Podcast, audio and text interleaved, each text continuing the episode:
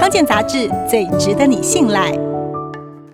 最近有一篇国外研究，调查了五点五万个健康成年人的饮食情况、就医还有生活形态。从二零一零年开始追踪他们的健康情况，并且把他们分成全素食、奶蛋素、鱼素，还有吃荤的人。到了二零一六年，发现总共有超过三千九百个人发生骨折。仔细比对后发现，和吃荤的人相比，全素食者的骨折几率多了四成。特别是在腿骨、臀部还有尾椎，奶蛋素还有鱼素的人，虽然比吃荤的人高，但是比全素食者低。这个研究正说明了蛋白质和钙质对于骨骼健康的重要性。究竟素食者该怎么吃到足够的钙质还有蛋白质呢？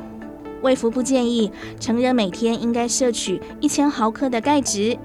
营养师说，蔬菜里的高钙来源包括苋菜、红苋菜、红凤菜、芥蓝菜等等，都是不错的选择。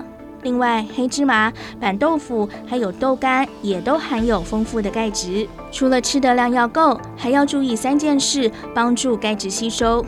第一是少量多次，钙的摄取量一次吃超过五百毫克，多余的就会被排出体外。所以如果吃钙片补钙，一次不要吃太多。第二要有维生素 D 和磷，在这两种营养素的帮助之下，钙质才会真的吸收进骨头里。如果缺乏，钙质容易随着尿液排出体外。素食者可以多吃日晒过的香菇、木耳。以及每天日晒十五分钟来补充维生素 D，磷就比较简单了。坚果、全谷类、豆类还有巧克力都是很好的来源。第三是阻力训练。可以增加骨密度，也能间接增加钙质吸收。至于素食者要摄取蛋白质，食物量要吃更多，而且要更多元。例如黄豆、红豆还有米饭一起煮成黄豆饭，燕麦配黄豆，坚果配全谷类食物等等。